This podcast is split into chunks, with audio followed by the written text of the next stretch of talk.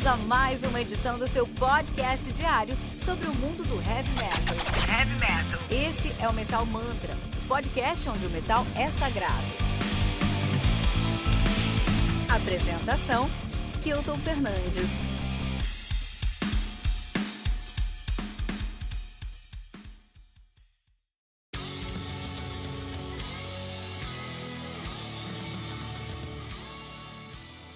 Para todos aqui na mesa do Metal Mantra nessa noite, qual o seu disco predileto do Halloween? Poxa. Pergunta caiu aí, ó. Pergunta caiu. É. Walls. Walls. Walls of Jericho. Walls of Jericho. Aí sim, hein? É Kai Hansen ali, vocal rasgado, um proto power metal, speed metal alemão, onde tudo começou. Mas eu já falei o porquê, né? Por favor, compartilhe pra gente. É por causa do- da capa do álbum, mano. É, que também- Não, É, sabe não por vou falar nada. pai- Não, cara, meu Ah, não, pai. é uma é uma história boa, é uma história boa. É, não, meu pai, meu pai, enfim, tinha vários vinis lá e eu curtia ficar olhando as capas de álbum, tipo, e essa era uma das que eu achava mais da hora, assim, da abóbora dando um murro, né, no, no- na parede. do- E eu achava muito louco, aí eu comecei a escutar só por causa disso, porque eu achei essa capa legal. É, Esse é o poder da, da, do- da arte visual aí, especialmente dos vinis, né, cara? Você pegava o vinil e falava, meu, que vinil lindo, deixa eu ver o que tá acontecendo aqui, né? Vamos lá, mais discos favoritos do Halloween, pessoal, vamos lá. Keeper of the Seven Keys Party 2. Ou parte 1, ou parte 2, 2. ou The Legacy. é, no parte 1 é, é ali é, o, o começo do, da grande escola do Power Metal alemão, tudo veio de lá, tudo veio de lá. Michael Kiske acabando com tudo, né? O pessoal ali É realmente uma. I Want Out, March of Time. Tem pessoa aqui que canta March of Time muito bem, vamos revelar daqui a pouco aí, né? Tem estão nessa transição com a gente aí. Por quê? Keep, Keeper of the Seven Keys Part 2. É Cara, quem teve, quem teve 15 anos, eu via metal nessa época e não ouviu desesperadamente esse álbum e não teve uma banda e não, não cantou e não tocou I Want Out, não, não viveu. We always É verdade. alone. Eu posso dizer que é verdade. Mas ainda assim, Gi, ainda que eu concorde com você, eu tenho que dizer que meu, meu preferido é o Pink Bubbles. Pink Não Bubble tem-. Eita, agora você não tem uma explicação. Pois é, pois é. Eu estou Já se defendeu. É verdade. Eu estou legitimamente É surpreso verdade agora. verdadeira. Não tem nenhum porquê.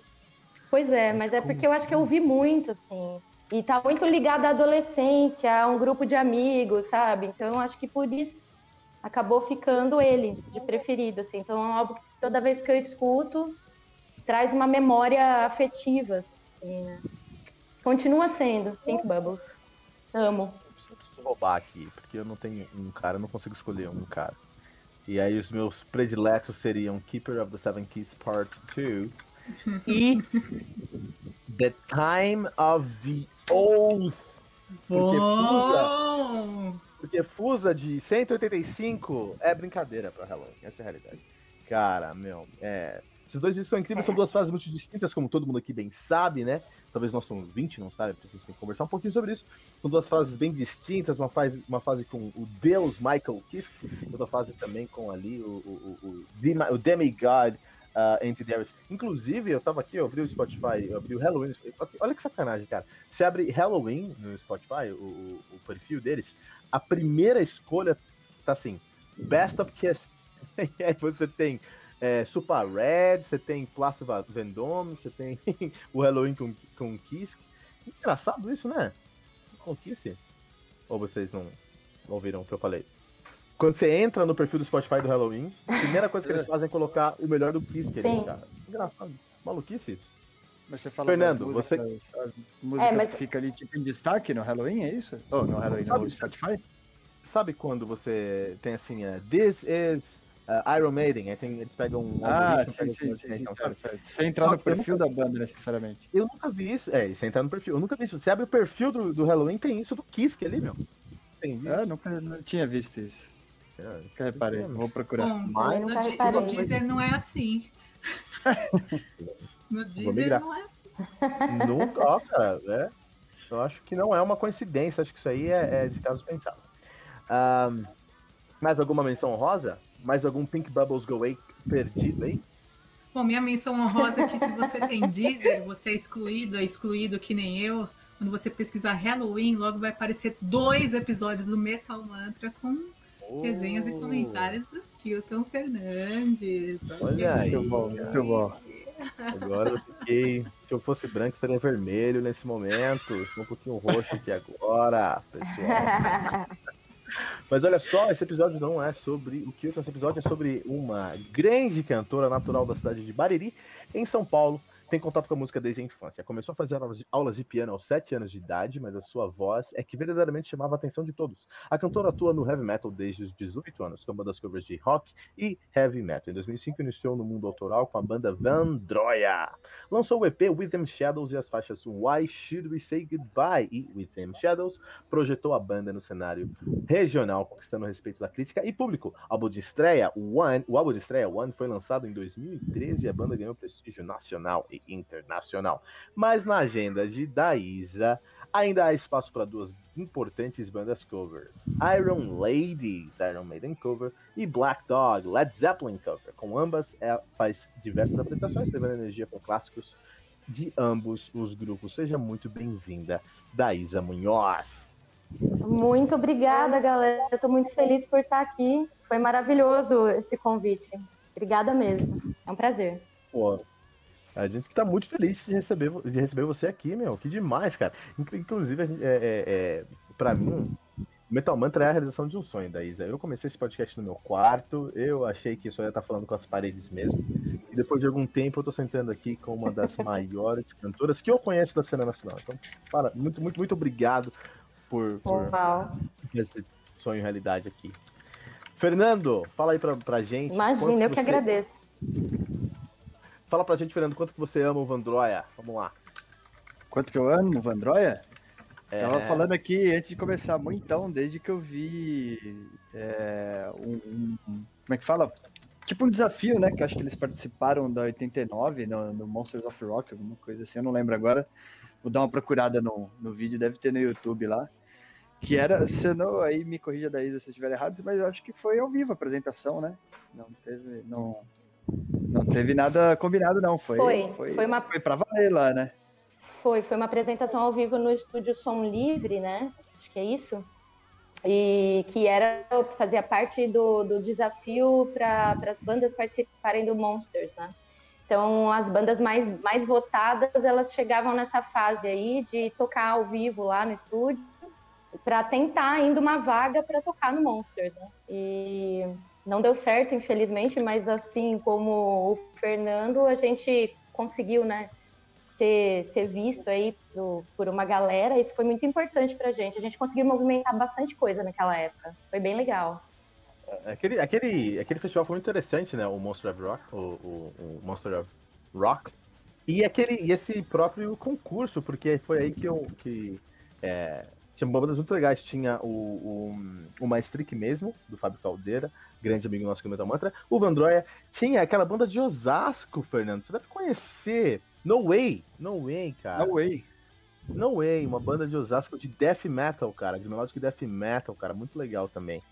É, e tinha outras bandas um pouquinho maiores, um pouquinho mais, mais não maiores, mas mais, é, mais é, influentes do underground. E eu acho que foram elas foram escolhidas pelo Monster ou vocês conseguiram abrir? Como é que funcionou isso aí? Eu não lembro do, do, do final. Da, eu do que também não, falo, não lembro do final. Não lembro.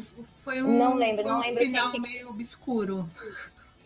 Não, ah, é? eu sei que. não, é, eu, acho, eu acho que quem ganhou. Quem ganhou, né? Quem foi tocar lá no Monster of Rock, se eu não me engano, foi uma banda que movimentou assim um, uma, um monte de seguidor online. Muito BBB, sabe? Pessoal assim, ah, pô, volta aí, vamos fazer uns negócios. É, foi, foi, uma, foi uma banda que teve é, muito esse é, é, é, essa, essa, mobilização online, teve todo um, um trabalho de, de marketing, comunicação por trás para de fato dar mais visibilidade para ela, por assim dizer. É, eu achei, achei que só esse critério aí, né? Pô, por que, que o Van, Vandroia tinha que estar tá lá no Master Monsters of Rock pisando no retorno? Porque da Isa, a, eu escuto o, o Vandroia há bastante tempo e da Isa o Vandroid tem uma pegada de power metal puro. puro, raiz mesmo, cara. Isso é incrível, é, um, é uma das, das escolas que me criou é. enquanto metaleiro. Mas eu queria saber de você como é que o público recebe a sua veia de power alemão puro e escrachado. é, foi, foi bem, bem essa nossa influência mesmo. Então a gente sempre, sempre ouviu muito Halloween, muito Gamma Ray, né? Então, eram as bandas base, assim, sabe? Que norteava a gente. E a gente começou como uma banda cover, né? Quando a gente tinha lá 18, 19 anos, 17, sei lá.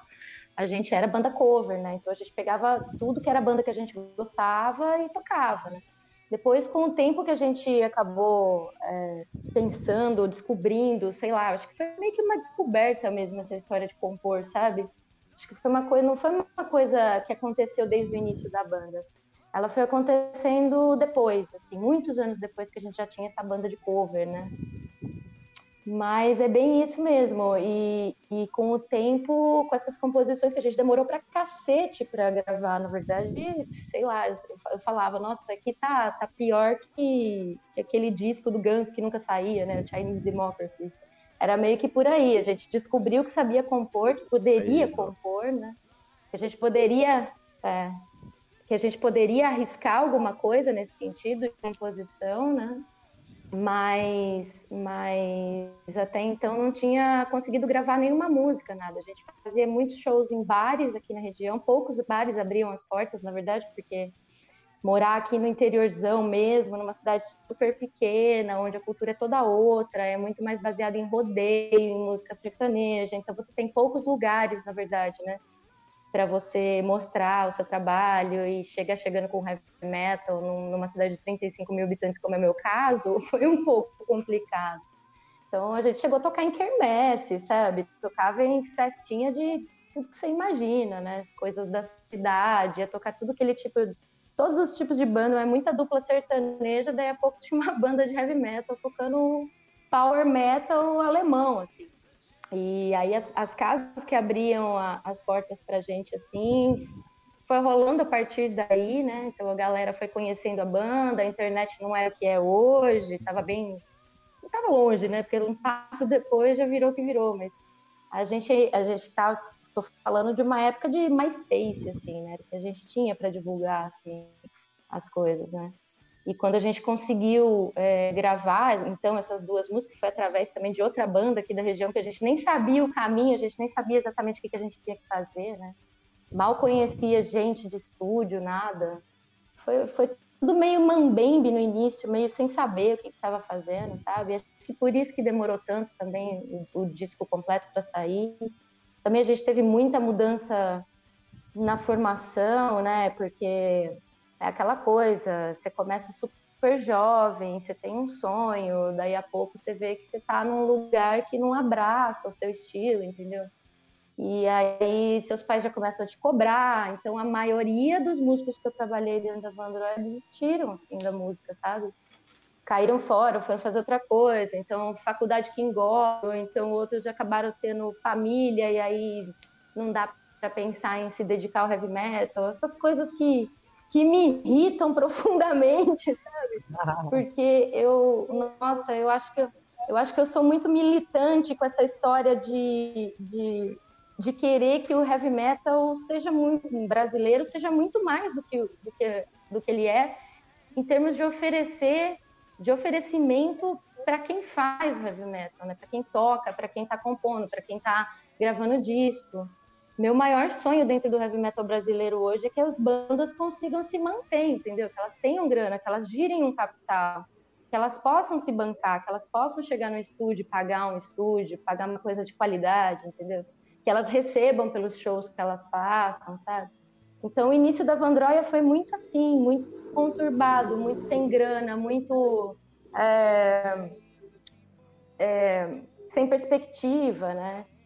E as coisas só começaram a acontecer mesmo, acho que a partir do momento que, que eu entrei na Soulspell e aí a gente rolou uma rede assim de uhum. apoio, né? Esse era um ponto que eu queria. Mas a já. Esse é um ponto que eu queria é, ouvir um pouco de você, né? Que a gente acompanha o trabalho de, de, de, várias bandas que, que têm sua origem aqui no, no interior de São Paulo E, em geral, esse cenário se repete independente da cidade, né? Muitos músicos acabam é, deixando a, a, carreira, o sonho para seguir uma, uma carreira tradicional, porque é, se o cenário do metal como um todo ele já tem todas as suas dificuldades e afins, imagina então se você está é, é, geograficamente distante, né? Então a gente entende que o, o, o que fortalece né, essa cena do é, metal do interior, vou falar de São Paulo, que é né, onde a gente está e de fato eu, eu eu, eu conheço um pouco mais, é essa rede, né? De que pega é, as bandas das cidades que estão ali próximas. Como você vê hoje essa, essa união, essa parceria aí ao, ao, ao decorrer dos anos? Você acha que isso tem fortalecido a cena, dando dado mais, mais visibilidade, seja no ambiente é, virtual ou até mesmo nos shows? É engraçado porque assim, é, o que eu vivi com relação a isso é, foi pequeno perto do que eu vi acontecer com outras bandas do heavy metal, mas que não, que não eram de power metal. Então eu via coletivos acontecer, eu via galera do trash se alinhar, via galera de vários outros estilos dentro do metal se alinhando, formando coletivos e conseguindo rodar, inclusive sair dos estados e trocar figurinha com os outros estados, com bandas que vinham para cá e essas bandas que saíam daqui iam para lá.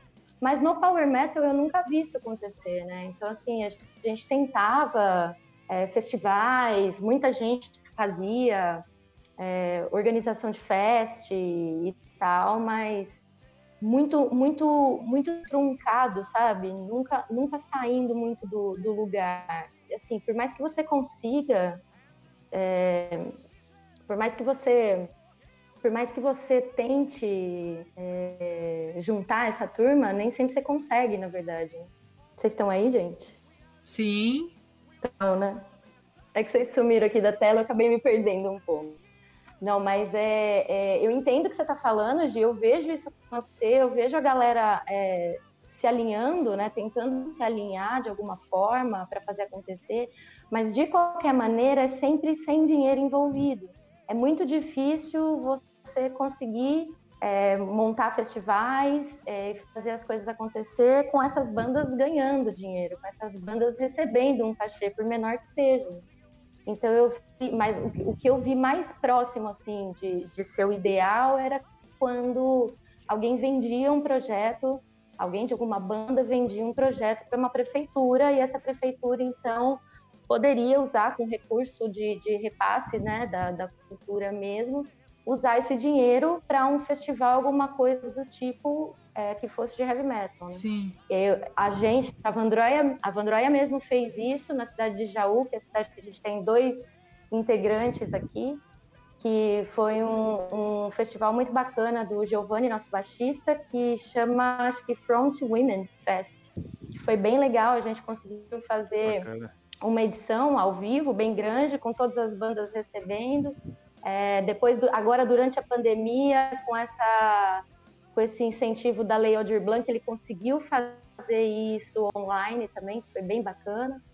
Mas eu vejo que falta muito chão ainda, sabe? Falta muito chão ver as, as bandas brasileiras com dignidade, porque quando a gente fala da banda viver de música, as pessoas às vezes imaginam que a gente está falando de gente muito rica, muito famosa, ou que a minha gata mexendo aqui, de gente aparecendo, de gente aparecendo na televisão, ou de música na novela, ou então fazendo turnê fora, entendeu?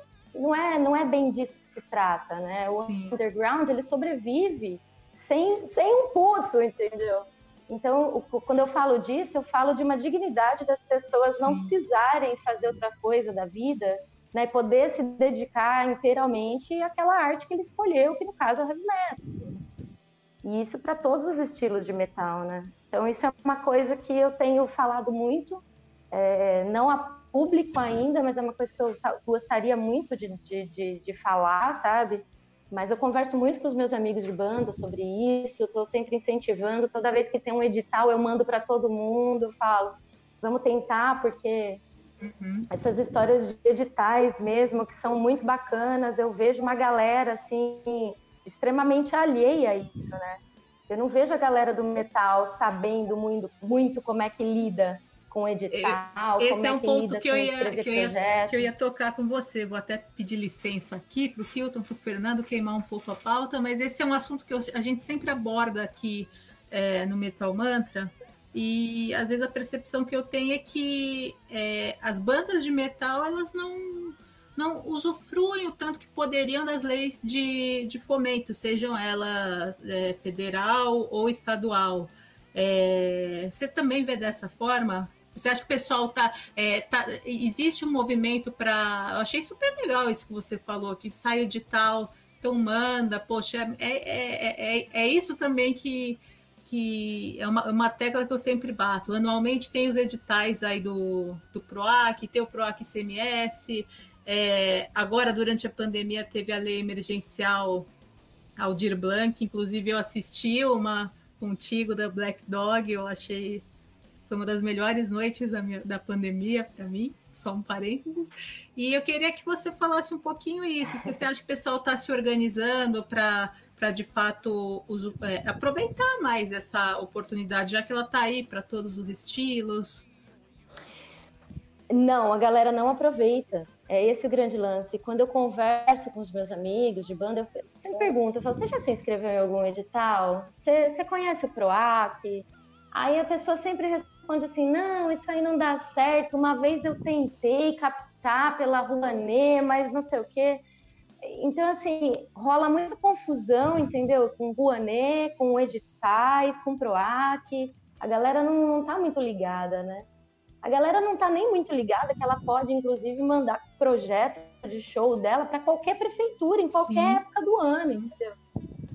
A prefeitura pode abrir um formulário lá, você pode se inscrever, entendeu? Mandar seu projeto, mandar seu material e fica, fica guardado, né? Assim como você faz com o SESC ou outras, outras casas que trabalham dessa maneira, né? Mas eu vejo que a galera fica muito com medo, achando que é burocracia tipo, achando que é difícil de escrever. E, na verdade, não é nada disso, é só porque é um, é um monstro desconhecido pra gente. Entendeu? A partir do momento que aquilo se torna uma, uma, uma coisa do dia a dia, né? Ah, vou ver qual é que é desse edital aqui, vou escrever meu primeiro, entendeu? Aí vai embora, né? Aí vai embora.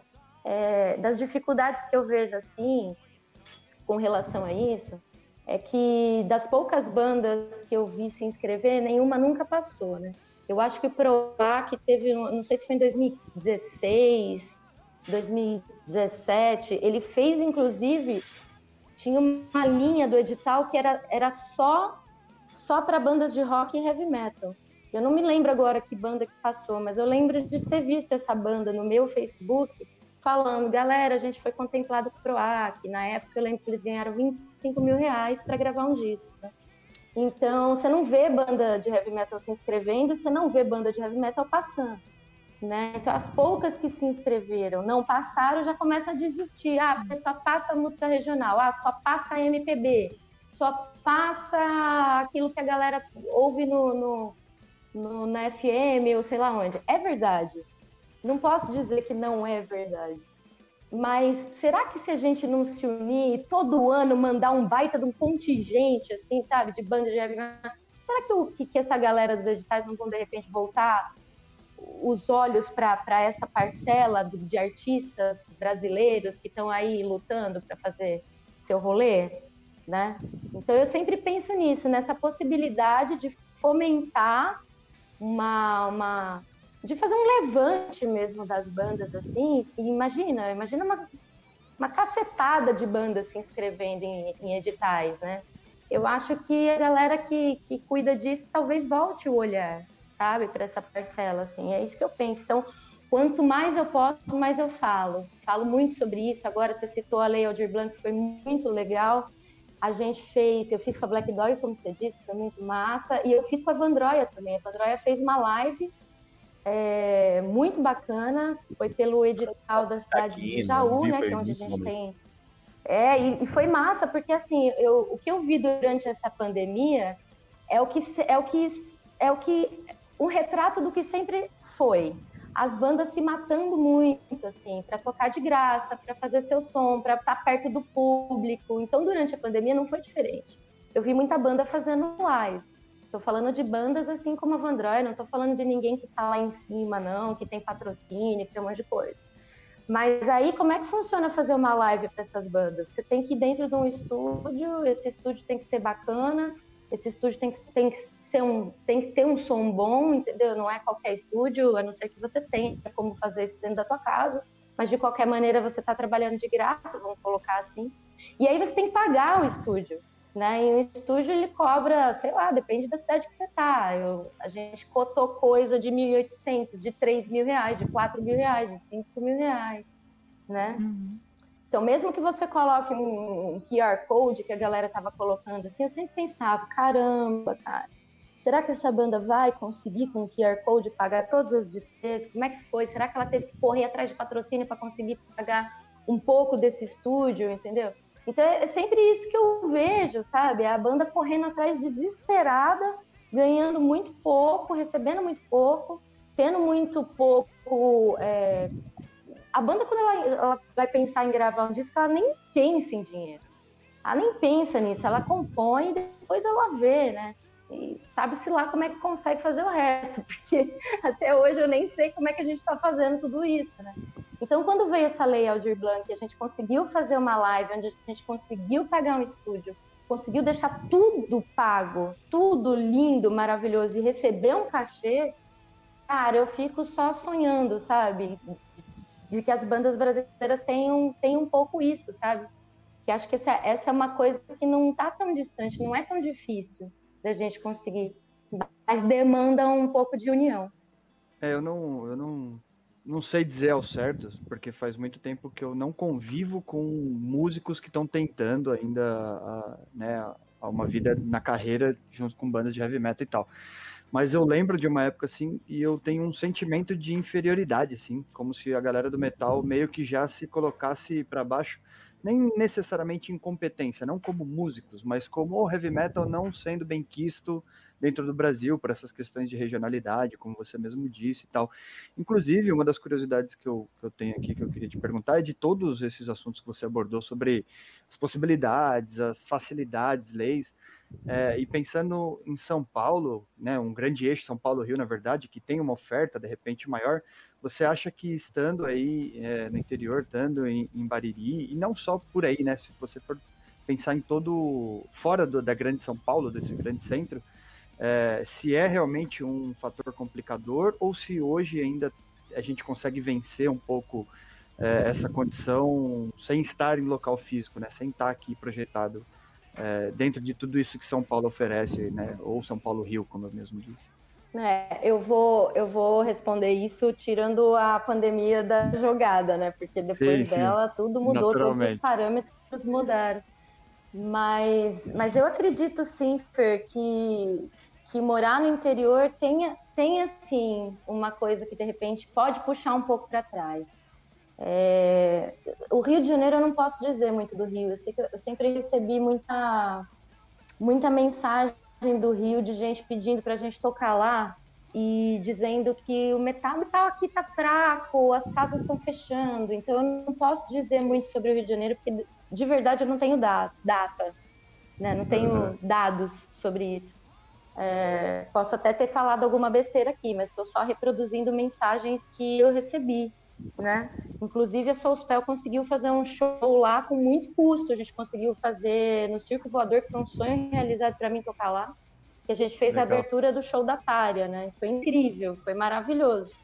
E, mas eu acredito que sim, talvez o fato de morar aqui puxe um pouco para trás. São Paulo é, é um grande centro, é um dos maiores do mundo, que você tem muita coisa lá. Então, você tem um milhão de casas para você tocar, você tem um milhão de estúdios, você tem um milhão de contatos, você está sempre trombando gente, fazendo contato com essas pessoas, né? Então, eu acho que morar aqui dificulta um pouco nessa questão. Mas, desde que desde que a internet chegou no ponto que chegou, né, as coisas ficaram mais estreitas também, né? Então, o fato de todo mundo ter rede social, de todo mundo poder ver as bandas a hora que quer, as pessoas foram ficando mais em casa também. E tem um circuito de shows no interior também que sempre funcionou, né? Sempre funcionou. Então, assim, a gente anda 50 quilômetros, tem uma casa, anda 80 quilômetros, tem outra casa, anda 120, tem outra, anda 200, tem outra. E faz shows aqui pela região, sabe? Que faz a coisa movimentar um pouco, né? Mas, sim, eu, eu e assim, né? Muita banda te, te, teve ou tem ainda esse sonho de mudar para São Paulo para fazer a coisa virar. Pode ser que vire, pode ser que não vire. Muito fato é que as bandas não saem do interior para ir para São Paulo. A maioria não faz isso porque você precisa se manter, né? De alguma forma você precisa saber que a sua música vai te gerar uma renda, que você vai conseguir pagar toda a tua vida e que você ainda vai conseguir investir na tua banda. Então é um assunto complicado, assim. Então o que eu vejo é que a galera do, do interior tenta fazer a coisa rodar, né? Eu tenho certeza dessa dificuldade, inclusive porque eu acho que São Paulo tem toda essa oferta e demanda, mas isso também gera uma concorrência maior, né? Você, que nem você, se você for pegar, sei lá, uma Vila Madalena por aqui em São Paulo, né, que, que tem vários bares aí para com a possibilidade de música ao vivo, por exemplo, você pode fazer três shows numa mesma rua. Só que a contrapartida é que você tem 10 bandas é. lutando por um espaço, né? Nesse... Então talvez você estar no interior é mais difícil, mas eu não sei se a concorrência é tão grande. Então é, não existe fórmula, né? Acho que essa é a maior dificuldade aí de ter que. E, e acho que aqui em São Paulo. Não, né, não existe fórmula. Nesse circuito também de casas na Vila Madalena, por exemplo, que você citou, em qualquer outra região, tem a questão também de que muitas vezes eles não querem um som autoral, eles querem receber justamente bandas é, covers que vão tocar aquilo que o público já conhece, né? Aqui pois em São é. Paulo, é, pro, pro, pro, autoral do, do que a gente tinha no começo dos anos 2000, é, sobrou basicamente a, a, a Fofinho, o que mais? Fofinho Rock Bar lá na Celso Garcia. Deixa eu dar um peixinho. Por quê? É, acho que é. É, é. é. eu concordo muito com a da Isa. Da Isa, eu sinto a sua dor, porque eu, na minha adolescência e. e eu fui músico, eu fui músico por muitos anos. Também tinha uma banda de power metal, toco baixo, né? Quer dizer, agora eu não toco mais nada, agora eu só toco teclado aqui do computador. Mas enfim. É, e minha banda terminou por quê? Meu baterista foi estudar química, né? O vocalista foi estudar ciência da computação. O, o guitarra foi estudar psicologia, enfim, cada foi pra um lado estudar alguma coisa. E tá certo, tá ótimo. Hoje todos são bem estruturados em suas carreiras isso é excelente, isso é ótimo. E eu também fui estudar outras coisas, fazer outras coisas da minha vida. Não sou músico hoje, não tenho uma banda. Mas depois de um tempo, e o metal continua vivo dentro de mim, eu fui lá e fiz um podcast. E hoje eu tô sentando com a Daísa Munhoz e você tem o espaço e a voz para compartilhar o seu sentimento, compartilhar a sua, a sua opinião. Então, é, o meu ponto aqui é, eu acredito sim que as bandas brasileiras precisam de uma vida de dignidade, e essa vida de dignidade vem, primeiro, da banda levar, levar é, olhar para si mesma e falar, meu, a gente não é um, uma síndrome de vira-lata, nós somos uma banda com muito talento que tem que chegar onde a gente quer chegar. Isso acho que é o primeiro ponto. Mas, além disso, eu, eu acredito que as bandas brasileiras, em geral, elas têm um, um, um bloqueio, uma barreira com novas tecnologias. Uh, a gente está em 2021, é, por um lado, como o Fernando falou, tem, a gente tem muito acesso, né? Então, por exemplo, ele falou até da Vila Madalena, então eu quero falar da internet. Então na internet você pode ter um, canal do YouTube, você pode ter um canal da Twitch, você pode ter um canal da, do Periscope, você pode ter um Instagram, você pode ter várias coisas que vão te dar essa visibilidade. Por outro lado, né, só porque você tem um Instagram, um Twitch ou um YouTube, que você vai realmente ter a visibilidade, é um processo maior. Mas se a gente olha os, alguma, alguns cases dos Estados Unidos, quero trazer o case, o case do J. Red Dines, que sempre teve uma banda de metalcore, nunca chegou em lugar nenhum com a banda dele, mas hoje ele é um dos youtubers mais famosos dos Estados Unidos e, e, e ele faz um, um, conteúdo muito interessante. Você acha que as bandas brasileiras poderiam dar, olhar para esse, esse, as novas tecnologias com um pouco mais de carinho e tentar quebrar essa barreira do mainstream com as redes sociais? Eu acho que as bandas brasileiras e do mundo inteiro elas vão ter que fazer isso agora, né? Porque a gente está com novos parâmetros, a gente não sabe onde isso vai parar com essa história de coronavírus, né? Então, isso foi muito, foi muito louco, né? Porque 2020 trouxe muita bagaceira, mas trouxe muita coisa, assim, tipo, o que, é, o que é de gente mudando paradigma, sabe? Dando umas guinadas na vida, eu tenho visto isso, assim, em geral, e eu acho que as bandas precisam disso. Isso é uma coisa que eu já havia conversado é, inclusive com o Klinger, do Heavy Metal Online sobre justamente as bandas não saberem tirar proveito é, do comércio, né, que ela pode ser, né? Então, através da venda do merchan, por exemplo, ou das redes sociais, ou um canal no YouTube que possa gerar alguma renda.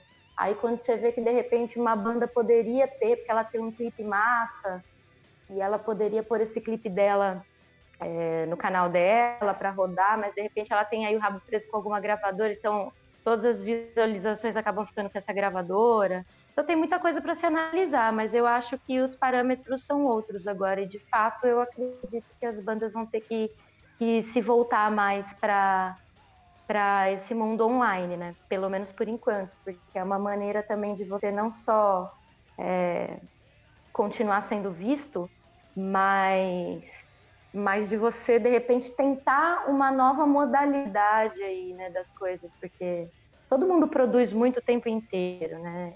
Eu durante essa pandemia, meu, a quantidade quantidade de, de festival online que rolou, né, cara? A gente participou de vários aí, inclusive o último, o último, cara, que foi do Bode Metal, não sei se vocês estão ligados no canal do Bode.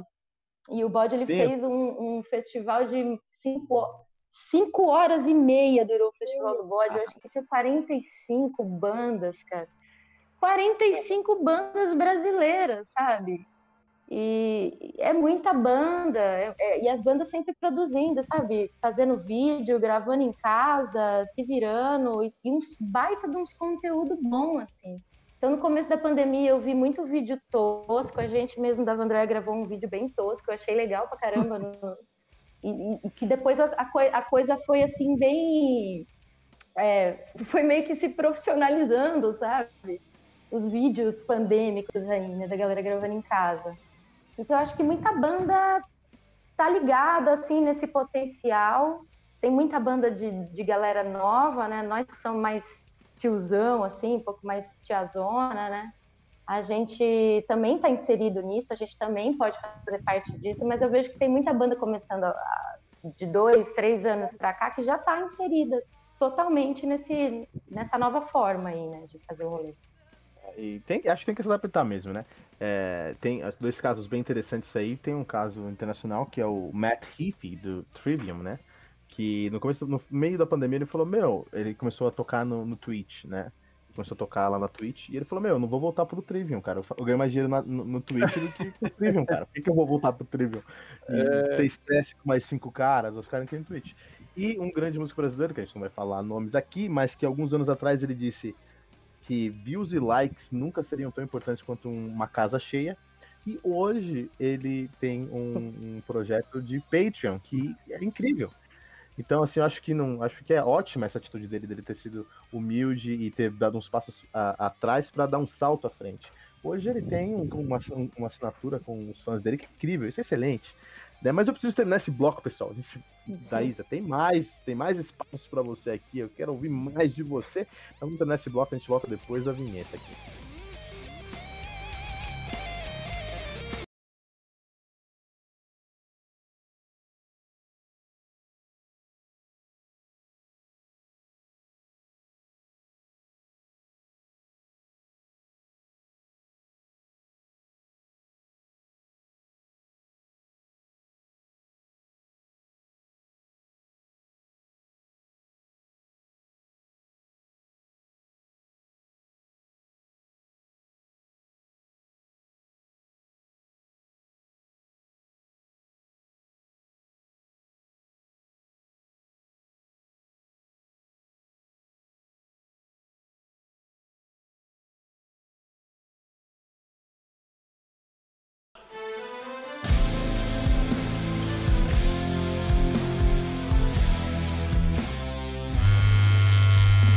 Olá, Headbangers! Charles Souza aqui você está ouvindo o Tribuna, podcast semanal do Metal Mantra.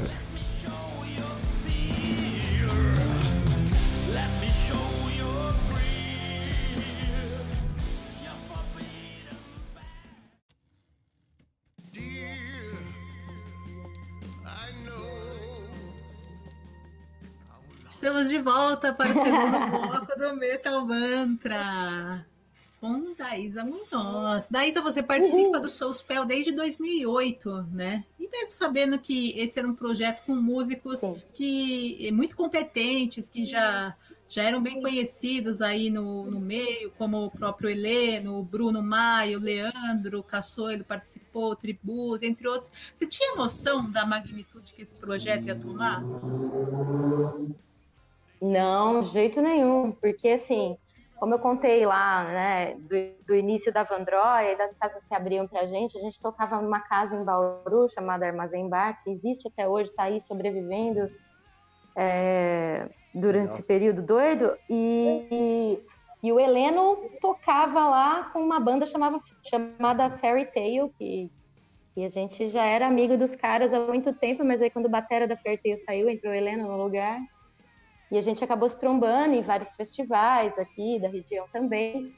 Então ele já me conhecia, já sabia, já conhecia a Vandroia, a gente já se trombava, já se falava, né? E um dia eu tava tocando num bar, tava tocando violão e voz com a, com a, com a Manu, e ele chegou lá e falou: preciso conversar com você, que eu tô com um projeto assim, assim, assado. E eu quero que o negócio fique grande, porque eu quero colocar, eu quero fazer só uma metal ópera com vocalistas brasileiros, né? A princípio não tinha nenhum gringo na parada. E aí eu falei para ele, claro que não. eu falei que não queria. Porque naquela época que ele veio falar comigo, eu tava, eu tava com alguns problemas na garganta, assim, e eu não estava muito segura de que era a melhor coisa fazer, assim, entrar num projeto desse, que eu sabia que o cara tava levando bem a sério, sabe? Mas aí ele me ligou um dia e falou assim: Ó, oh, tal dia eu vou estar tá lá no estúdio, em Lençóis, vai estar tá uma galera lá, passa lá pra ver, vai. Aí eu fui. Eu fui, tava gravando nesse dia o Nando Fernandes, tava o Christian Passos e o Leandro Caçoeira. E aí eu fiquei apaixonada. Fiquei apaixonada, falei, não, eu quero, eu quero que eles estão, eu quero que esses caras estão fazendo aí também.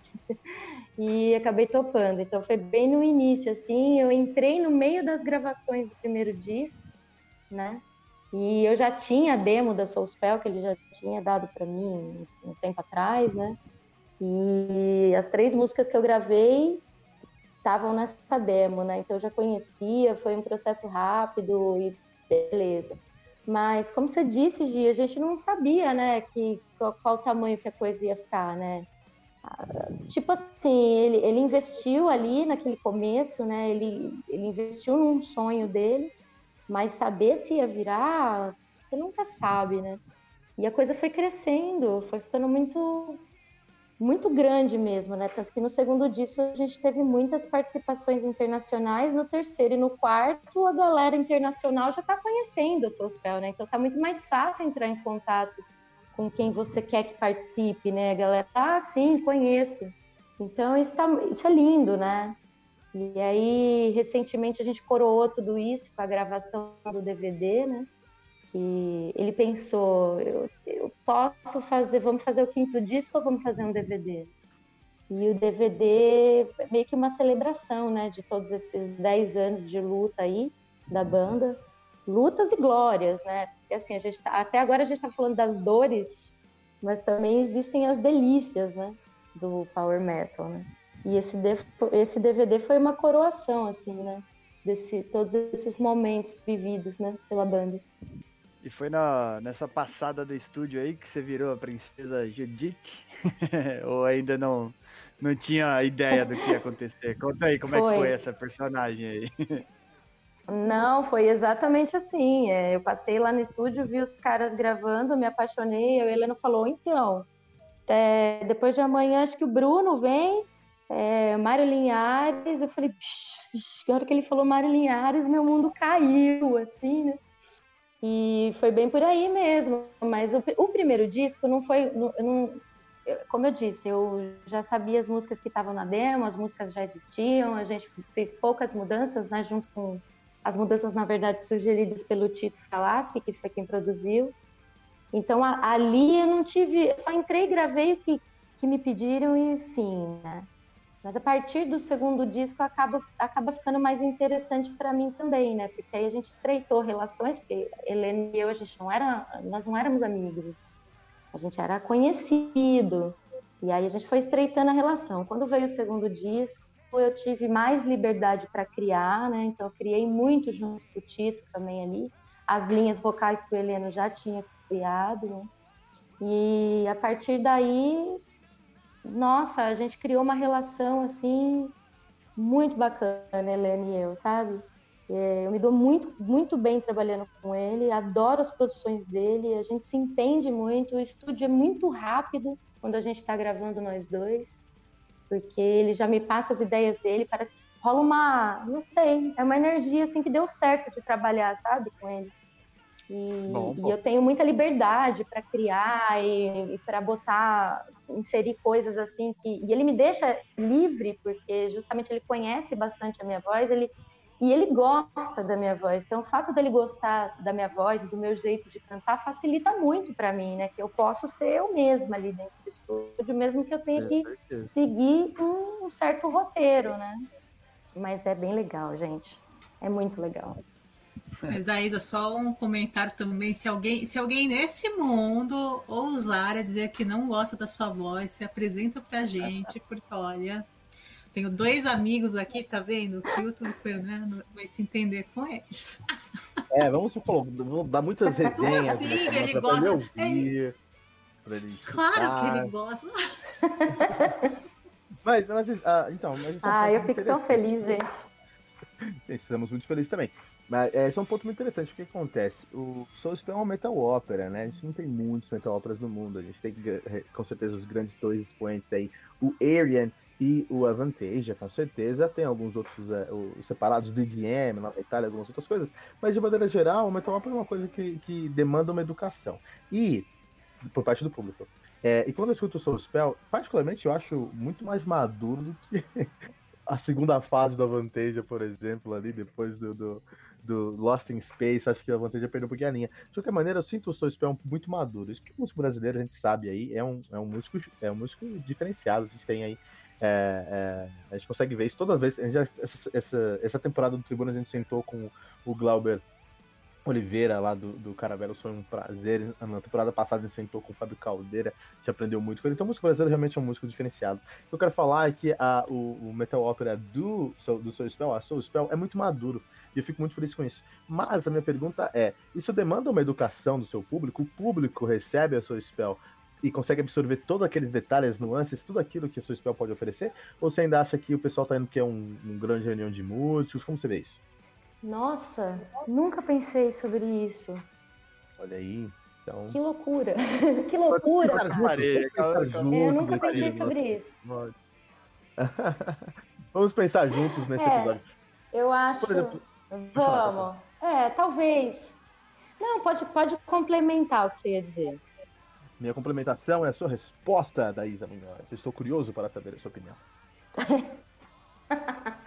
é, olha, como eu nunca pensei nisso, assim, eu tenho que falar sobre, sei lá, né, coisa, fonte, vozes da minha cabeça, né? É, os, os discos da Soul Spell têm muitas muitas nuances mesmo, que às vezes eu acho que passa despercebido, entendeu? É, até de quem está super acostumado a, a, a, perceber, vamos dizer assim, porque são muitas vozes, né?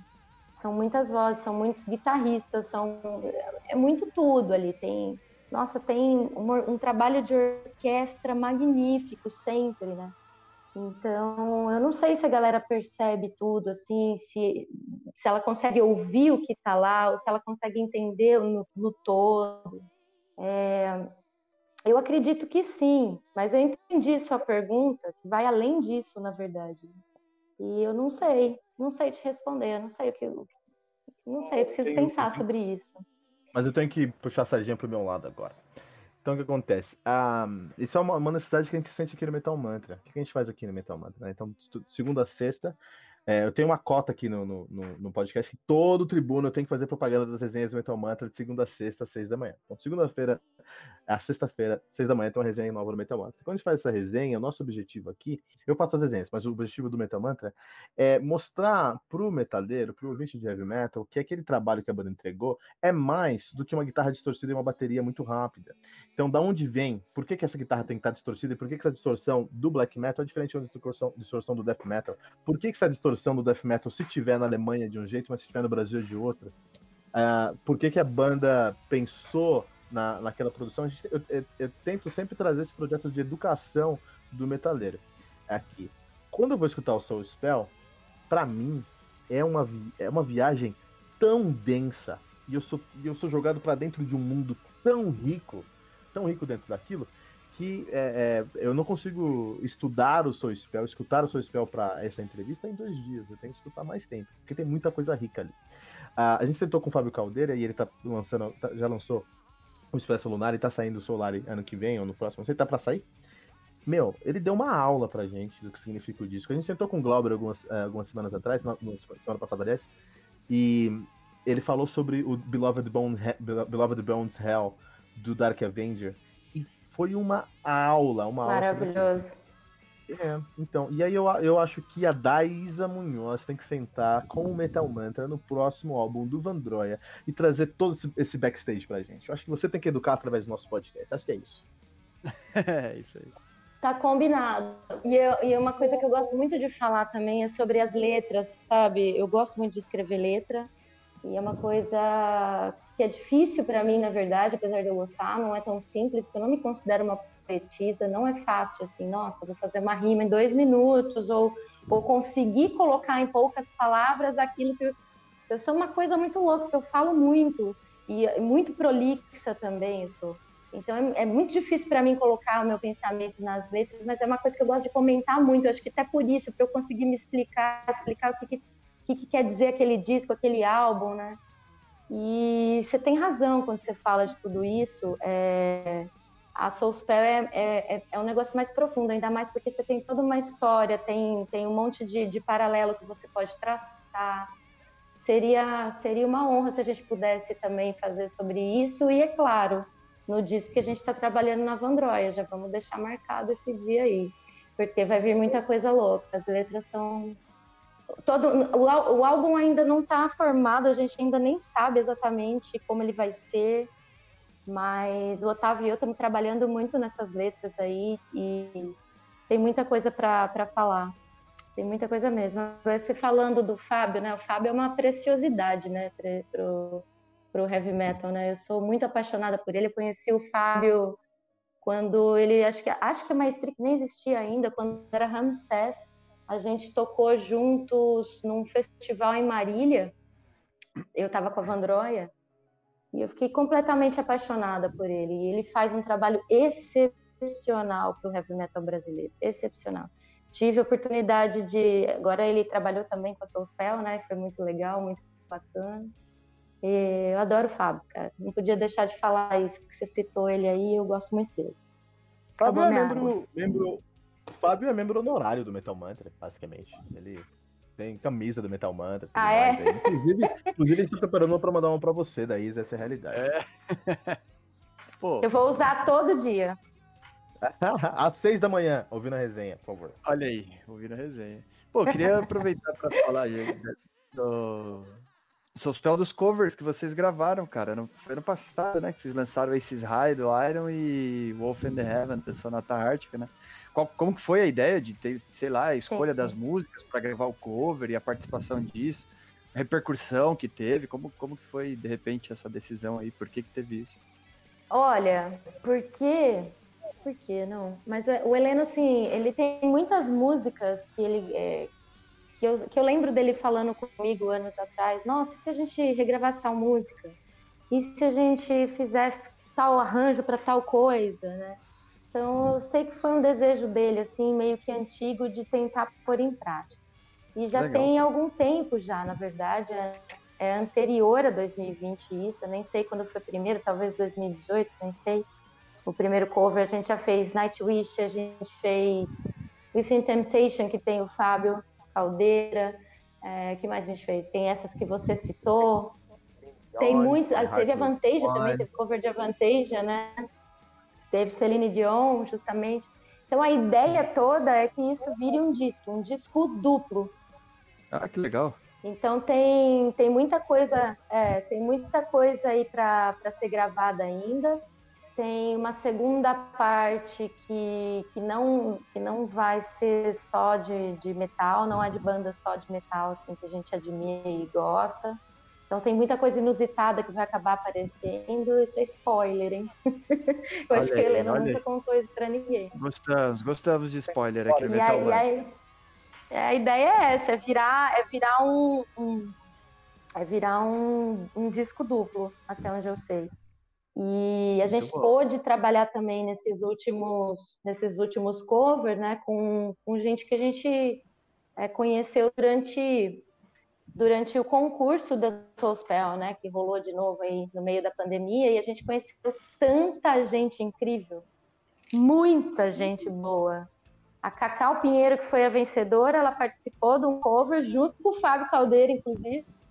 E Fábio tá, já tá dentro desse Soulspell, hein, ao que me parece. E... Olha aí. Mas outras pessoas, né, que outras pessoas também que, que ficaram bem cotadas durante, durante essa escolha, essa seleção, né? acabaram participando e vão participar também outras pessoas que eu sei. Então, gente, com quanta, quanto vocalista maravilhoso, cara. É, é engraçado, antigamente a gente falava assim, você balança uma árvore e cai cinco guitarristas, mas eu acho que agora o jogo virou para os vocais, viu? Porque tem ah, muita bom. gente boa. Sobrando gente boa. É. A gente tá, estamos esperando ansiosamente o novo trabalho do Soulspell. A gente sabe que tá para chegar aí, né? E quando chegar, as portas estão abertas, por favor. É, você, o Heleno e quem mais você quiser trazer pra gente, vai ser um prazer receber vocês aqui. Mas nesse bloco, nesse bloco acabou. Vamos pro próximo bloco pra gente falar um pouquinho mais dos seus outros trabalhos, porque Daísa Munhoz é tra... Daísa Munhoz, desculpa. Minha tradição é errar nome aqui, tá? Fica tranquilo. Porque da Isa Munhoz é trabalho. Deixa eu depois a vinheta aqui.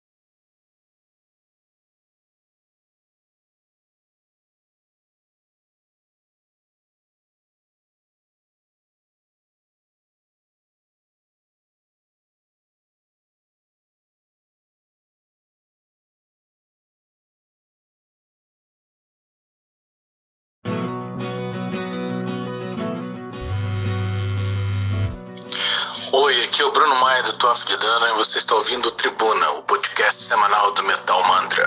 Valeu!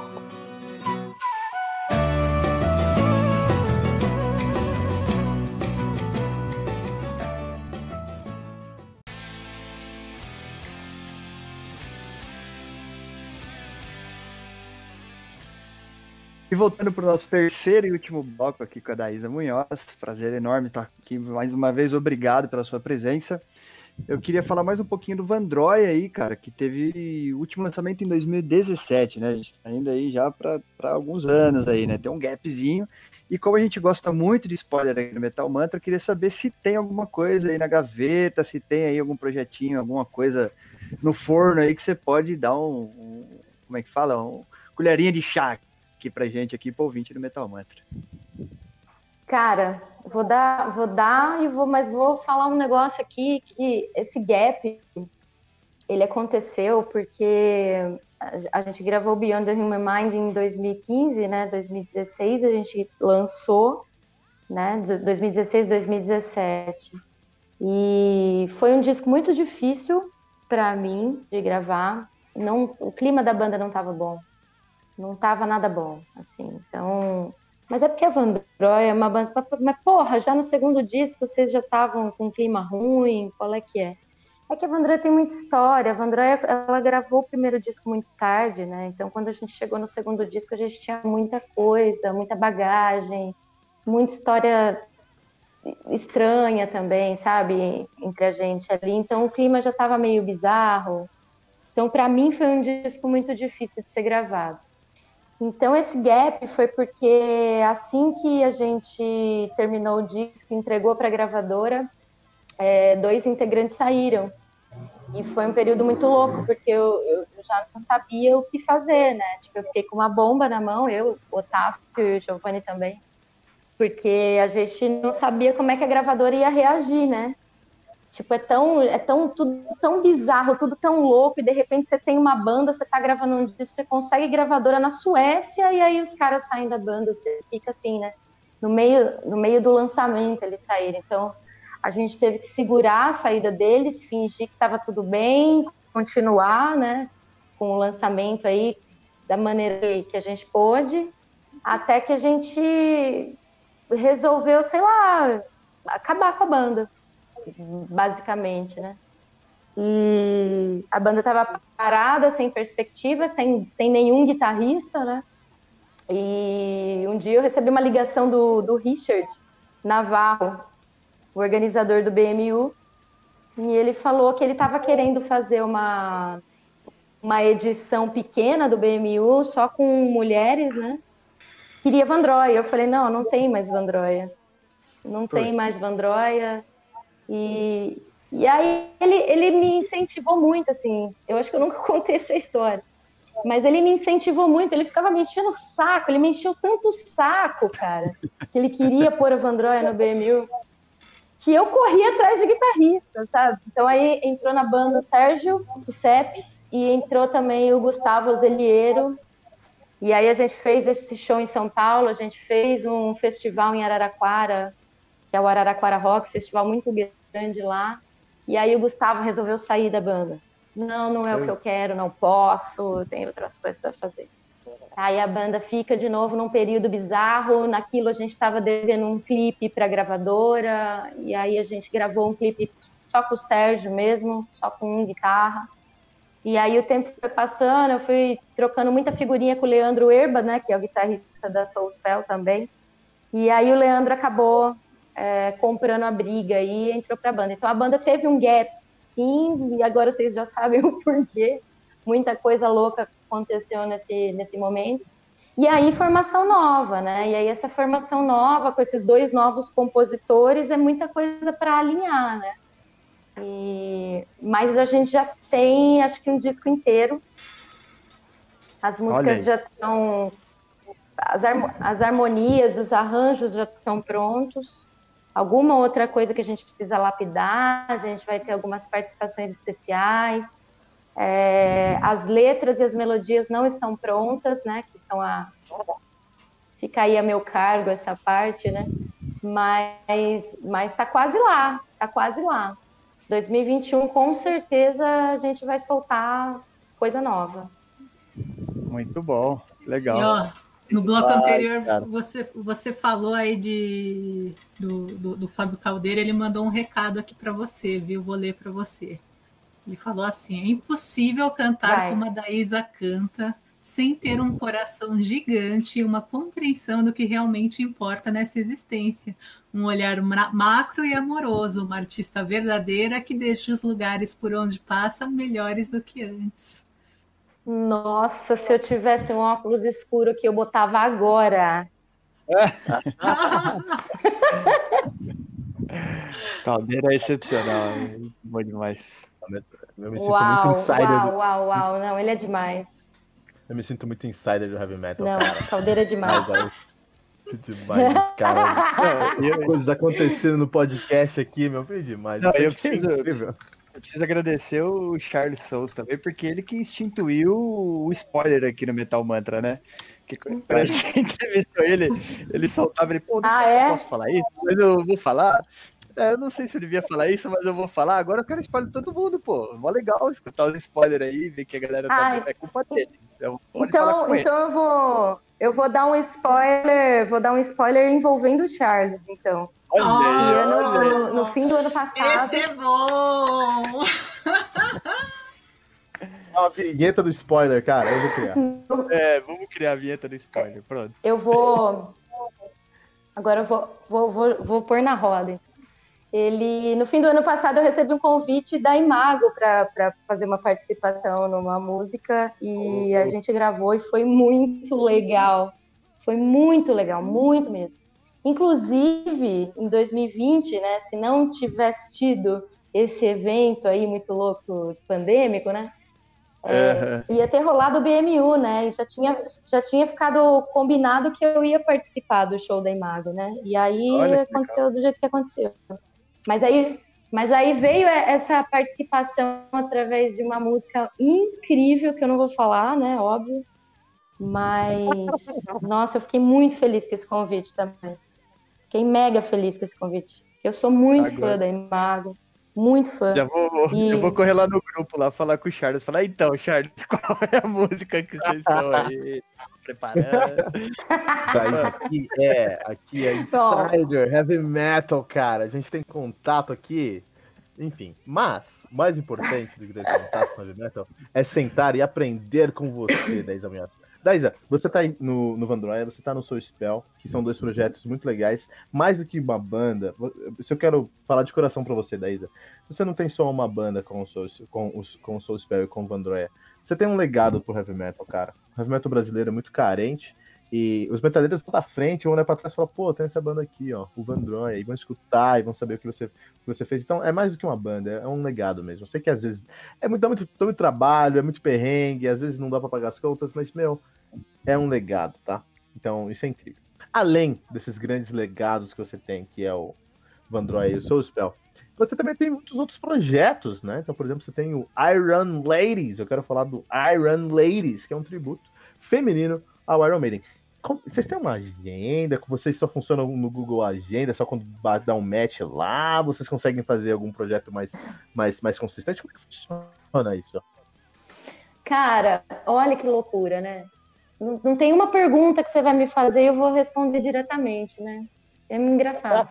Mas eu, há muitos anos, eu tinha uma banda só, só de mulheres chamada Enlaquete. Era uma banda que a gente fazia classiqueira, né? Rock and roll classiqueira. Como? Qual que é o nome mesmo? Desculpa, eu não escutei. A banda chamava In Lakesh. In Lakesh. Uma banda que muita gente confundia o nome.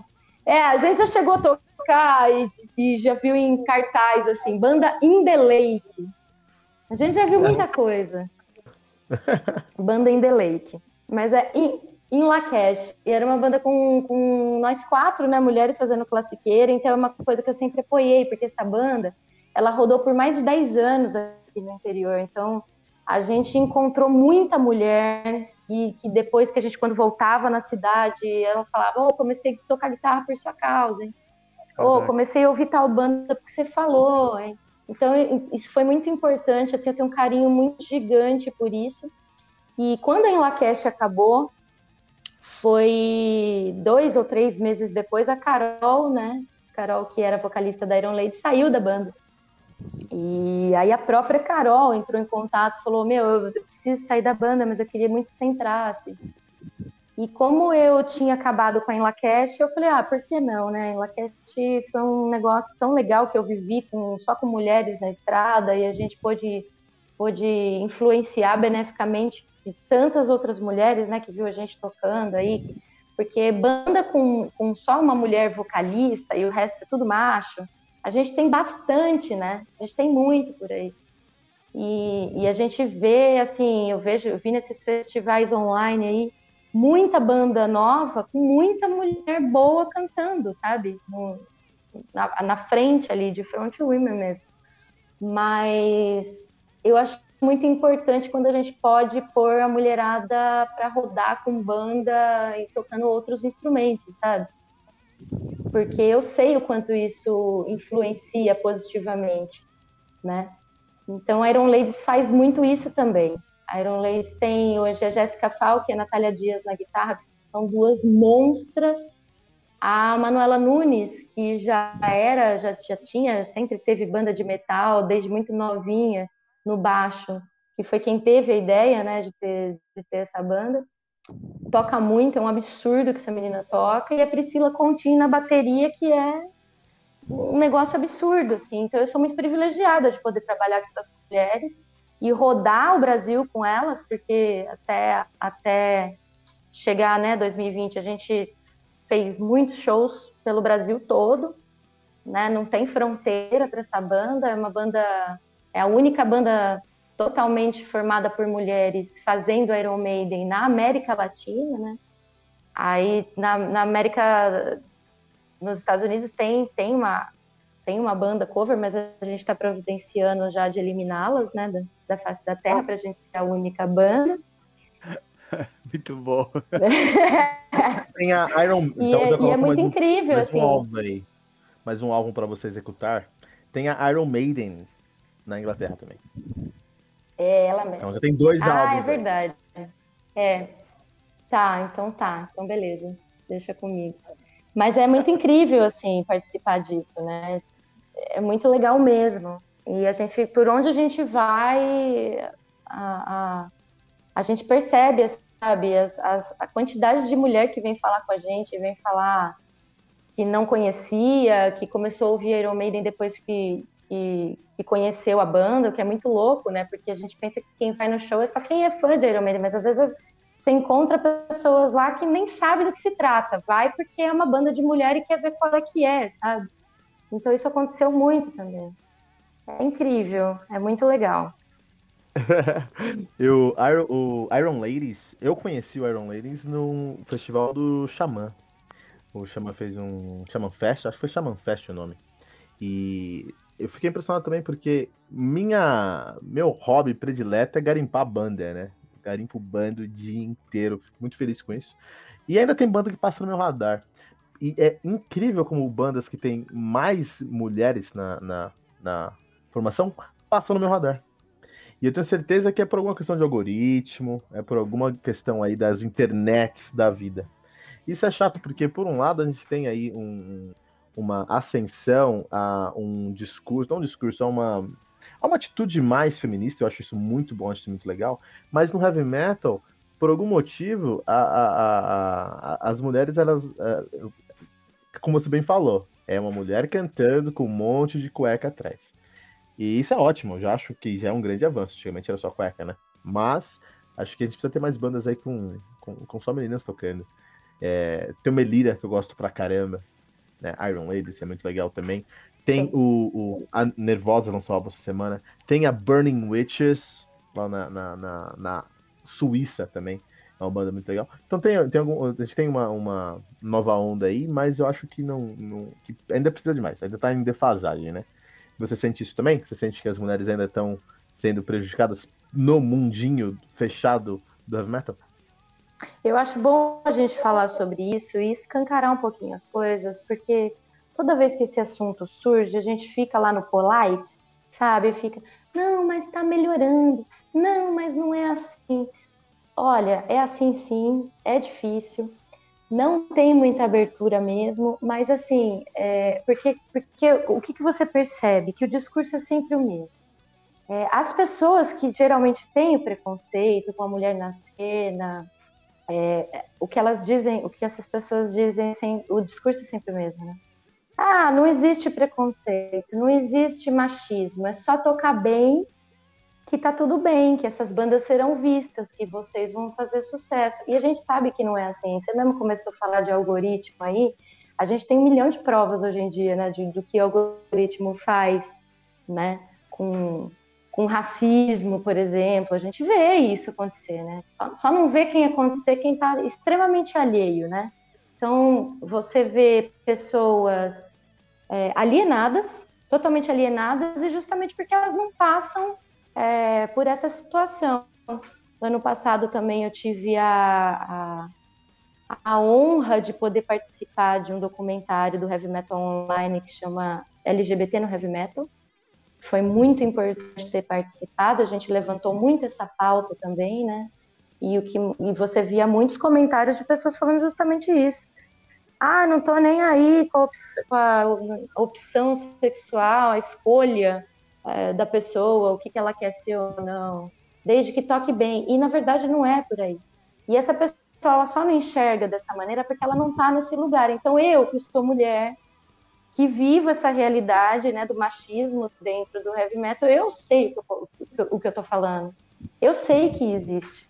Por mais que, que, que, seja velado, ou dentro do power metal eu até acho que é mais brando, vamos dizer assim, do que em outras, com outras mulheres de, de outras vertentes do metal que eu já conversei, é, porque rola muito, tipo, se a, se a menina é lésbica, ela tá ferrada, entendeu? Ela vai sofrer um monte de retaliação, ou então ela vai ser achincalhada, vai ser xingada, vai, vão falar um monte de coisa. Cortou o cabelo, é macho, sabe? É, e quando eu tava com essa, desde o início dessa banda, essa que eu contei para vocês, é, muitos lugares, a gente conseguiu fazer shows em lugares incríveis, a gente tocava pra caramba, a gente tinha uma agenda lotada, a gente ganhava bem, né? E o que a gente mais ouvia das bandas ao redor era que, ah, só conseguiu tocar lá porque é mulher. Ah, tal bar só abriu as portas porque são mulheres, entendeu? A gente ouviu muito isso. E coisas piores também. Coisas piores a gente ouviu também, né? Mas é sempre assim, sabe? Não é porque você toca bem. Então, mesmo você tocando bem, mesmo você regaçando, mesmo você subindo no palco fazendo um puta de um show, que a galera vai à loucura, você ainda vai ouvir esse tipo de coisa. Alguém pode dizer também, mas hoje em dia não é mais assim. Ainda é. É óbvio que melhorou. É óbvio que eu tô, aqui falando com vocês em 2021 sobre uma situação que ainda acontece, mas é claro que ela, ela já foi muito pior, ou até mesmo inexistente. Tipo, a mulher nascendo inexistente, né? Em alguns anos atrás. Assim. Você via uma ou outra no meio, né? E está crescendo, está crescendo muito. Você falou, a, a, Nervosa agora com essa separação também gerou uma outra banda, né, que é a Cripta Death. Então isso é muito importante também, que agora são duas bandas de mulheres, né, que a gente tem levando aí, duas bandas importantes, que eu tenho certeza que a Cripta vai ser muito importante, porque a Fernanda Lira é muito importante e ela é muito porta-voz é, dessas questões, isso é, isso é bem bacana. E a gente precisa, o que eu penso é que a gente precisa, precisa que essas mulheres falem mais sobre isso também, sabe? Eu acho que a gente deixa muito no campo de não, tá melhorando. Ah, não, eu nunca senti nada. Às vezes você não sentiu nada porque você é, sei lá, porque você é muito bacana, porque você é muito legal, ou porque você convive com uma galera que vela as coisas e você não enxerga exatamente, entendeu? Mas é preciso falar, é preciso falar. Esse tipo de coisa a gente tem que pôr para fora, né? E é assim que é, é assim que funciona. Mas, claro, volto a dizer, está bem melhor, já foi muito pior. Hoje a gente é muito mais aceita, né? Eu, tô, eu nem estou dizendo tanto das vocalistas, mas estou falando mais das instrumentistas mesmo, né? E hoje a gente consegue ver mulheres incríveis na bateria, na guitarra, no baixo, no teclado. A gente vê, tem várias bandas né, com mulheres na formação competentíssimas, incríveis, como qualquer outro ser humano, porque, porque rola muito isso ainda, né? Porra, toca pra caralho, hein? Nossa, olha, parece um homem tocando. Eu já ouvi isso muitas vezes, minhas amigas ouviram isso muitas vezes. Eu trabalho com muita mulher, né? Eu conheço muita mulher instrumentista. Então, isso ainda acontece, mas tá acabando. Porque... Joga que nem homem, né? Joga que nem homem, é, justamente. É então é, é por aí. É uma coisa que está é. acabando e é preciso. É. Mas é, é, preciso falar sobre isso mesmo. Você tem que falar, você tem que pôr para fora, você tem que chutar portas e falar, ué, é isso, estamos aí, né? Porque fica muito essa coisa, né, de, de a competência. É, não, porque se você fosse boa mesmo, você, você teria uma banda de destaque. Se você tocasse pra caralho, que nem fulano, entendeu? Você também estaria nas revistas, que nem fulano. Então, e a gente sabe que não é bem. Às vezes você tem que tocar 300 vezes mais, né? Ser muito, mil vezes melhor do que determinado cara, é, para você conseguir, assim, nada de repente, sabe? Uns cinco minutos de atenção para as pessoas falarem: olha, tem aquela pessoa, ela toca guitarra pra caramba, aquela moça, aquela mulher, né? Então, isso existe sim, é preciso falar. Tem gente que se sente desconfortável com esse tipo de assunto, eu não estou nem aí. Tem gente que, que, que consegue comprovar né, que isso existe. Tem gente que fala que, escuta, está na posição de, de ouvinte, de aprender, de, né, de, de ouvir mesmo o que uma mulher tem para dizer, uma mulher que está inserida na cena tem para dizer sobre isso. Mas tem muita gente que se incomoda, né? Tem muita gente que se incomoda. E é justamente porque tem gente que se incomoda que a gente precisa continuar falando. Eu acho justíssimo. Tem que quebrar essas barreiras aí que nem deveriam existir, né? Mas elas estão lá. E aí é sempre um cuidado, assim, a gente fica se preocupando aqui com lugar de fala, né? Eu, eu converso muito com a minha esposa sobre isso. É, por mais que a gente tente entender uma situação, quando você não passa, e realmente não passa, porque eu, como homem hétero, branco, classe média, blá blá blá, não vou saber o que é ser uma mulher, entre tantas outras. Pode ser até uma mulher branca, hétero, de classe média, mas mesmo assim eu não vou passar pelas mesmas situações que você. Então é, é muito mais realmente uma condição de ouvinte do que de, de, apontar e dizer que eu sei o que eu não sei. E a gente tem estatística jogando a favor, né, entre aspas, porque eu até estava comentando com o Kilton há um tempo atrás aí. É, números são números, cara, são exatos, não adianta. Se você puxa estatística de quase tudo, é, a respeito, né, acerca de assunto de racismo e de, enfim, salário em empresas, etc., cargos ocupados, etc., etc., estatisticamente já acaba o assunto. Então eu, eu concordo com você, tem que falar Exato. sim. Eu acho que tem muita gente que tem medo ainda, né? Como você falou, tem, tem gente que fica ali com um certo pudor, talvez a, a galera tá ali pleiteando uma vaga, alguma coisa, e tem medo de, de se expor e ali aquilo já ser um motivo, e é motivo, eu acredito que tem muita gente que, que já vai falar, putz, essa mina aí, sabe, já começou falando e nem chegou, etc. Então é, é, muito complicado mesmo, acho que é uma. Mas eu acho que precisa ser dito sim, precisa ter essa força para seguir em frente, porque se calar, aí não adianta, né? A gente não vai mudar um, um cenário. É, como é que é o, a frase? É, se você quer resultados diferentes, não dá para fazer sempre as mesmas coisas, né? Tipo assim, então, tem, tem sim, tem que. É, tem que é, just, justamente porque. Justamente porque. O que, que acontece, né? A gente fala o machismo no heavy metal, o racismo no heavy metal, a homofobia no heavy metal. E ainda tem pessoas que dizem que levantam bandeira, levantam a mãozinha e falam: Imagina, isso não existe. Vocês estão loucos, isso não existe.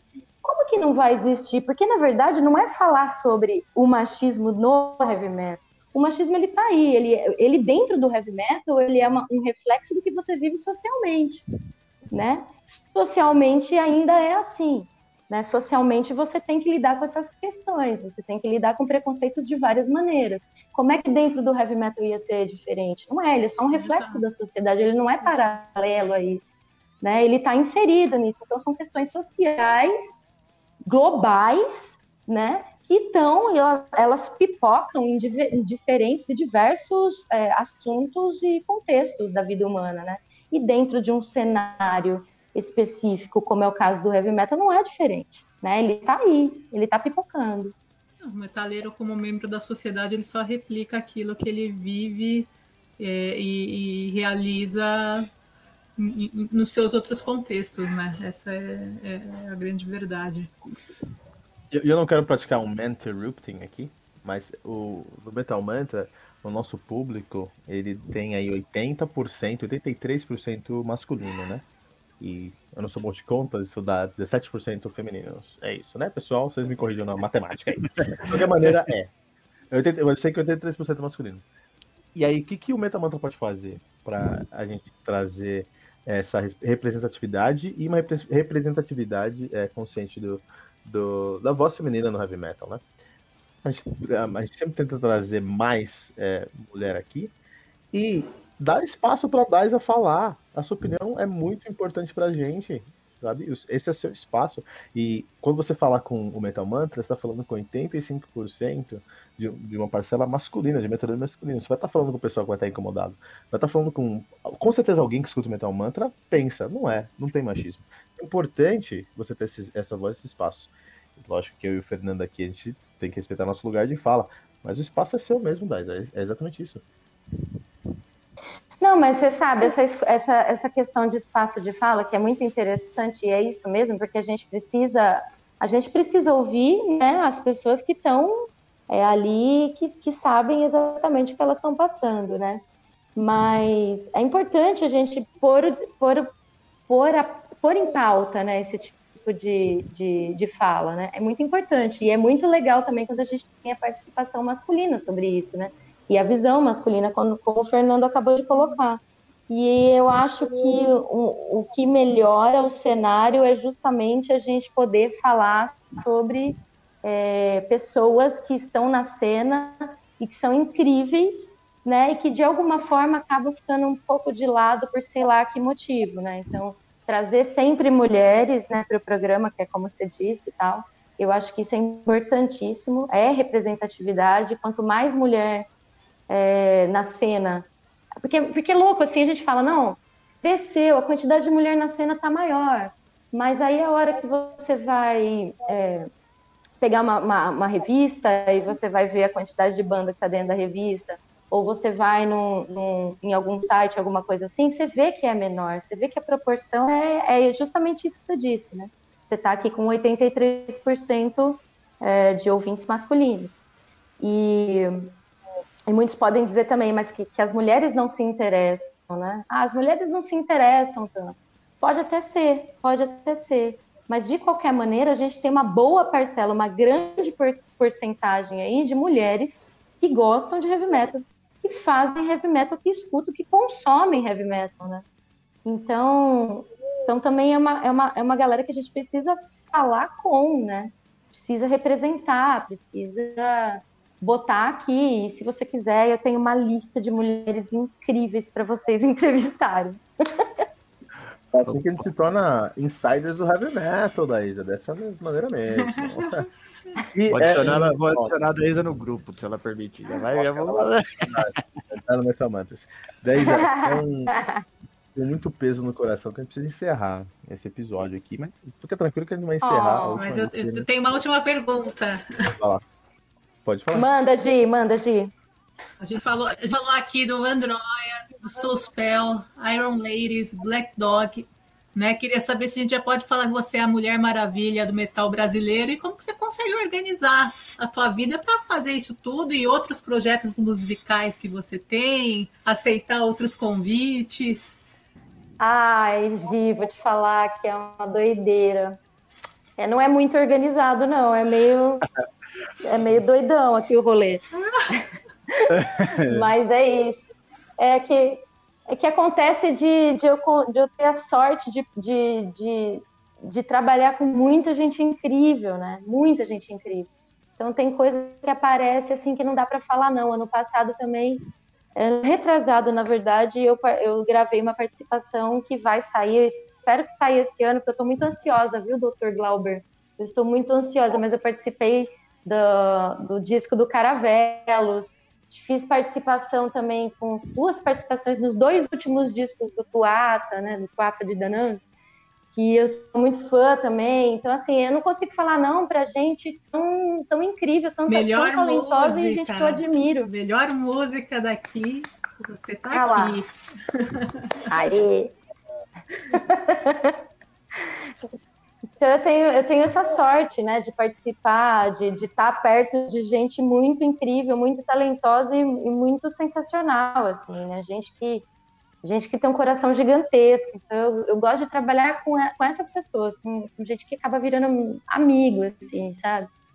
É, então eu me sinto muito privilegiada nesse, nesse quesito. Eu tenho outros projetos que vão sair em 2021 que não tem a ver com heavy metal, inclusive mas tenho muita coisa de metal que, que, que, vai aparecer por aí, muita coisa mesmo.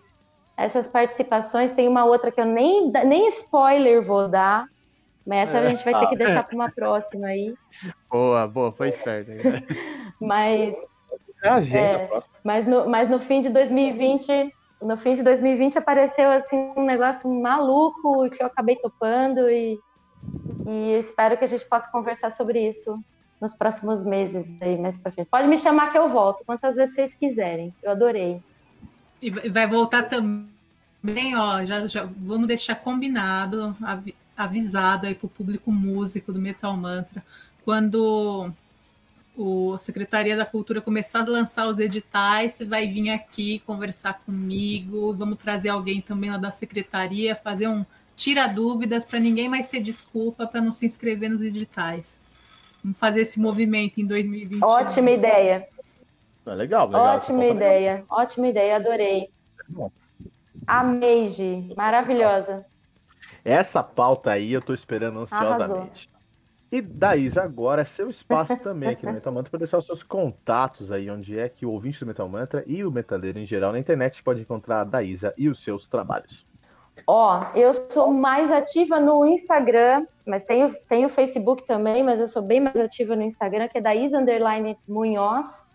Também vocês podem é, seguir a Vandroia, também no Instagram, a Soulspell, também no Instagram e todas as redes sociais. E a Vandroia tá postando muita coisa no YouTube agora, tem bastante vídeo para sair, né? Quem não assistiu, quem não pôde ver, mas tem a nossa live que a gente fez aí durante esse, é, acho que foi novembro, dezembro, começo de dezembro é, do ano passado, então tá fresca ainda.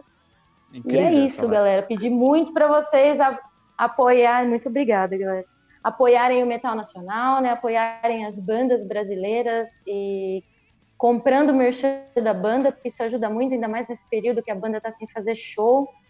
E curtindo os vídeos, né, dando like nas coisas para tentar dar uma visibilidade, assim, que a gente sabe é, que nessa era que a gente vive a gente precisa muito disso, compartilhar as coisas também que as bandas produzem. E é isso. Eu estou muito feliz de ter conversado com vocês. Vocês são pessoas sensacionais. Viu? Pode me chamar sempre mesmo, que eu venho. Eu adorei.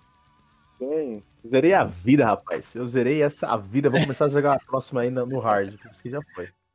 Uh, e, Gigi, tem, tem um recado para os ouvintes do Metal Mantra essa noite? Tenho sim, pessoal aí que tem o Telegram. Nossa. Se não tem ainda, um dia vai ter, porque agora tá todo mundo migrando para o Telegram mesmo, para essas outras plataformas aí de mensagens, mas a gente já tem um grupo muito legal no Telegram, com conteúdo exclusivo, as resenhas chegam primeiro lá, você pode acompanhar é, as gravações do Tribuna com, com link exclusivo por lá, e tem várias notícias que aparecem todas lá vários conteúdos exclusivos, blo blocos secretos aqui do Tribuna. É só entrar lá, entra lá no, no Telegram t.me barra metalmantrapod. E muito bom. E Fernando, quem quiser seguir o Metal Mantra nas redes sociais, como é que faz? Procura por arroba metalmantrapod, vai encontrar a gente no Twitter, no Instagram, no Facebook e vai encontrar no site também, www.metalmantra.com.br. É isso aí, lembrando que você pode encontrar todos os links mencionados nesse episódio, na descrição desse episódio, que aqui no Metal Mantra você tem um review de um disco novo todos os dias às 6 da manhã, além de compilado com todos os lançamentos da semana ao sábado às 18 horas, agora liderado por Fernando Piva lá no Radar Metal Mantra e o Tribuna, todas sextas-feiras sextas-feiras às 15 horas, com um convidado muito especial do mundo do heavy metal. Não deixe de seguir o Metal Mantra em todos os agregadores de podcast, buscando por Metal Mantra Podcast. Pô.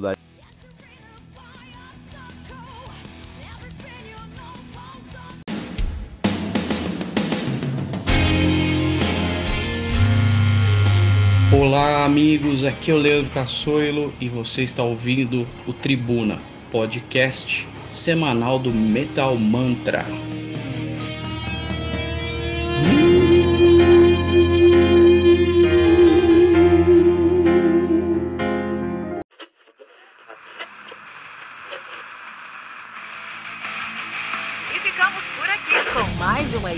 Seu podcast diário sobre o mundo do heavy metal. Esse é o Metal Mantra, o podcast onde o metal é sagrado. Não esqueça de deixar seu comentário no nosso site metalmantra.com.br.